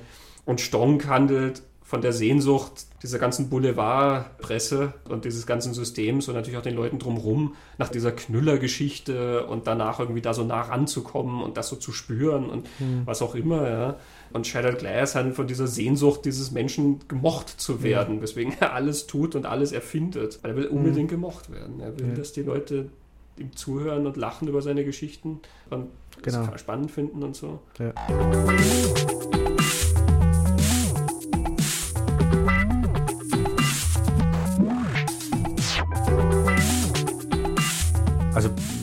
Wer auch immer Stank noch nicht gesehen hat, wir können die anderen beiden auch empfehlen. Stank ist aber leichter zum Kriegen als die anderen. Zwar, glaube ich, die. Das stimmt, ähm, ja. Ähm, äh, ja, aber Bad Boy Kummer kriegt man auch relativ mhm. günstig über Amazon die DVD. Ich weiß nicht, ob Shattered Glass noch aufgelegt ist, ähm, aber gibt es auch eine, eine, gute DVD mit dem diesem Interview mit mhm. Stephen Glass was sehr interessant ist. Bei Stonk ist leider nichts weiter ja. dabei. Ich glaube, bei Stonk braucht es auch nicht mehr. Der Film man kann bei Stonk, wenn man dann Lust hat, ähm, sich noch das Buch besorgen ähm, von Michael Seufert, Der Skandal um die Hitler-Tagebücher. Das ist dann 2008 erschienen, wo das alles nochmal so ein bisschen aufgearbeitet wird und wo man dann über die tatsächliche Geschichte nachlesen kann, die, ja, wie schon gesagt, eigentlich noch unglaublicher ist als das, was mhm. im Film präsentiert wird. Ja. Ich meine, bitte, grünes Gewölbe. Großartig. Großartig. Bezieht sich irgendwie auf, auf eine Sammlung im, im Dresdner Museum oder irgendwie so, ja. Aber ähm, also da noch so eine mhm. Geheimhaltungssache dann draus zu machen. Ja, und äh, witzigerweise ist ja auch äh, in dieser tatsächlichen Geschichte dann so, also Kujau und Heidemann wurden ja beide zu äh, Gefängnis verurteilt. Mhm. Viereinhalb Jahre. Der Heidemann hat, glaube ich, zwei Monate mehr gekriegt. Ihm wurde dann auch vorgeworfen, dass er das Geld, was er gekriegt hat, um Kujau zu bezahlen, nicht komplett bei Kujau abgeliefert hat. Äh, der scheint überhaupt so eine sehr merkwürdige Figur zu sein. Der, mm, hat, ja.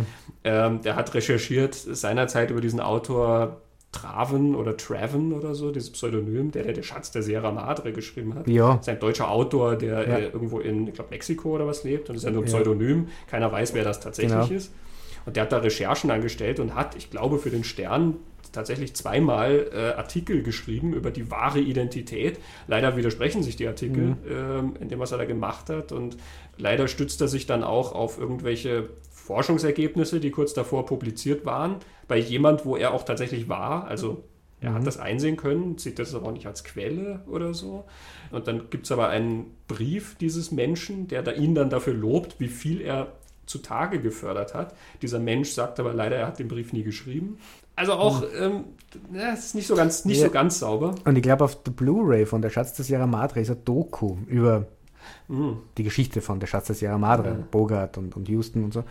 Und da kommt da dieser B. Trevin, B. Trevin heißt er, oder? Der ist, Ja, ich- glaube, der das Buch geschrieben hat. Und ich glaube, es wird einer dieser Artikel, die die wahre Identität von Trevin Mhm. en- enthüllen, werden erwähnt, das amerikanische Doku. Und Ja. das wird wahrscheinlich einer von denen sein. Wahrscheinlich. Es gab dann auch eine, eine TV-Serie tatsächlich in den 60ern. Ich glaube, im Busch von Mexiko oder so hieß das, so ein Fünfteiler. Da hat Heidemann sogar sich selber gespielt, ja. Und das stützt sich auf diese Recherchen. Und er hat auch ein Buch darüber veröffentlicht und so. Also er ist, er ist die Autorität in der Aufklärung der Identität von B. Treffen. Nur leider ist die Identität immer noch nicht aufgeklärt. Genau, das weiß keiner. Ähm, also Gibt es sogar Gerüchte, es wäre John Huston selbst, der das Buch selbst geschrieben hat und so. Und dieser Kujau, ähm, der ist ja dann, der ist frühzeitig entlassen worden wegen äh, Kehlkopfkrebs irgendwie, aber der hat dann noch eine ganze Zeit lang gelebt. Ähm, und der hat dann originale Kujau-Fälschungen verkauft. So nannte sich das. Im Gegensatz nämlich zu gefälschten Kujau-Fälschungen, weil die originalen Kujau-Fälschungen nämlich so beliebt waren, tauchten dann tatsächlich auf Ebay falsche Kujau-Fälschungen auf. Und also auch da, finde ich, erreicht diese tatsächliche Geschichte schon wieder so ein, eine satirische Höhe, wenn Ja. die Fälschungen des Fälschers gefälscht werden. dann bist du wie ein Monty Python-Sketch irgendwie. Ja. Er hat noch eine CD interessanterweise rausgebracht. Rebellen der Kunst, wo es irgendwie um diese Fälschungen geht, um diese Tagebuchfälschungen und so. Zusammen mit so einer Rock'n'Roll-Band. Also, das ist nämlich auch interessant. Alle drei von diesen Fälschern haben irgendwie was gearbeitet mit diesen, Stimmt, diesen ja. Sachen. Tom Kummer hat ja auch einen Roman geschrieben über Über einen Reporter. der Interviews fälscht. Genau. Haha. Und später dann eben diese Memoiren, Mhm. die er geschrieben hat. Kujau hat eben offensichtlich diese CD gemacht und Stephen Glass hat auch einen Roman geschrieben über einen Reporter, der Geschichten fälscht. Ja. Und mir ist jetzt dann nur was eingefallen zu dem, was du vorher gesagt hast, wie du gesagt hast, Adolf Hitler ist ja so eine Figur, deswegen hat das also funktioniert, über den kann man alles erzählen. Im Endeffekt macht der Kujau in diese Tagebücher nichts anderes Hm. mit dem größten Verbrecher der Menschheitsgeschichte, wie es Tom Kummer mit Pamela Anderson macht. Diese Projektionsoberfläche, nicht auf einer ganz anderen Ebene halt, aber auf die man alles werfen kann. Und ich glaube, dass es gibt diese leider heute noch, aber ich glaube, da in Bezug auf, auf Hitler hat damals sicher noch sehr viele Leute gegeben, die, glaube ich, gern glauben wollten, dass, dass er gar nicht so schlimm war, wie sie, wie sie im Nachhinein dann alle gesagt haben, weil das Problem war ja, kollektiv sind da zwei Länder da gestanden, die einfach das offensichtlich nicht gesehen haben, jahrelang, dass das ein Problem ist, was der macht. Und hinten nach, 45 ist einer gesagt worden und dann, glaube ich, war das die Sehnsucht da, vielleicht war er doch irgendwo ein Mensch und vielleicht war das alles doch gar nicht so schlimm und er hat doch schöne Bilder gemalt und er hat Die Tickets Auto- für die Olympiade. Ja, die Autobahn gebaut. Offensichtlich steht ja auch in irgendwelchen darüber, über die Pläne von Hitler, irgendwo dann im Osten so eigene Judensiedlungen zu machen, wo die dann sozusagen sich selber überlassen wären oder sowas. Also das ist so ein Aussiedlungsprojekt Mhm. oder irgendwie so, was dann angedacht wird, was natürlich auch in diese Richtung geht. Ja? Also Ja. nach dem Motto, nein, nein, natürlich sollte da nichts Schlimmeres passieren oder sowas, sondern einfach nur so ein, wir geben ihnen ihr eigenes Land äh, oder, oder ich weiß nicht was. Also kann man da natürlich auch drüber reden, was das, ob, in, inwieweit das motiviert, weil ich nehme an, es ist so wie bei Stephen Glass nicht politisch motiviert, Na, sondern sondern- einfach nur, es ist halt etwas fabuliert Genau. über Er diese Person. hat aufgegriffen, was die anderen hören wollten. Genau. Ja. Aber es ist natürlich bizarr. Es ist interessanterweise auch nicht die einzigen gefälschten Autobiografien. ne? Es gibt ja auch von Eva Braun diese gefälschte Autobiografie, Mhm. die von Louis Trenker in um, äh, Umlauf gebracht wurde. Wovon behauptet wird, dass Trenker sie selber geschrieben hat. Äh, Louis Tränke ist ja wieder, das war ein eigener Podcast. Hey. Das ist ein spannender Vogel eigentlich. Den können wir uns auch mal kümmern. Äh, Es gab auch dann eine, eine Autobiografie zu Howard Hughes.